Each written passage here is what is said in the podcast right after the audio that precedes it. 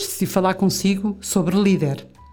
Não sei se trabalha com um líder, se trabalha para um líder ou se é líder. Fala-se muito nas organizações de que é preciso um líder, um bom líder, ou também que o que é que é um mau líder. Fala-se muito nisso, mas é raro ouvir-se falar das principais atribuições de um líder, pelo menos um líder competente. É isto que eu vou falar consigo. Porque para ser um líder competente é preciso o quê? Saber lidar com pessoas. É fácil? Não, não é. Reter os talentos da, da equipa. É fácil? Não, não é. Principalmente se eles não forem produtivos. Portanto, há que garantir a sua produtividade. Certo? Depois temos que garantir um bom clima entre o grupo, entre a equipa. É fundamental. Depois temos que comunicar com a equipa. E comunicar com a equipa muitas vezes não é só falar. Há pessoas mais comunicativas que outras, há pessoas reservadas.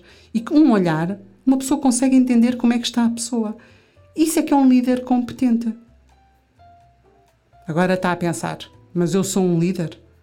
Eu sou um bom líder? Eu trabalho, o meu líder é assim? Pense nisso e vamos conversar.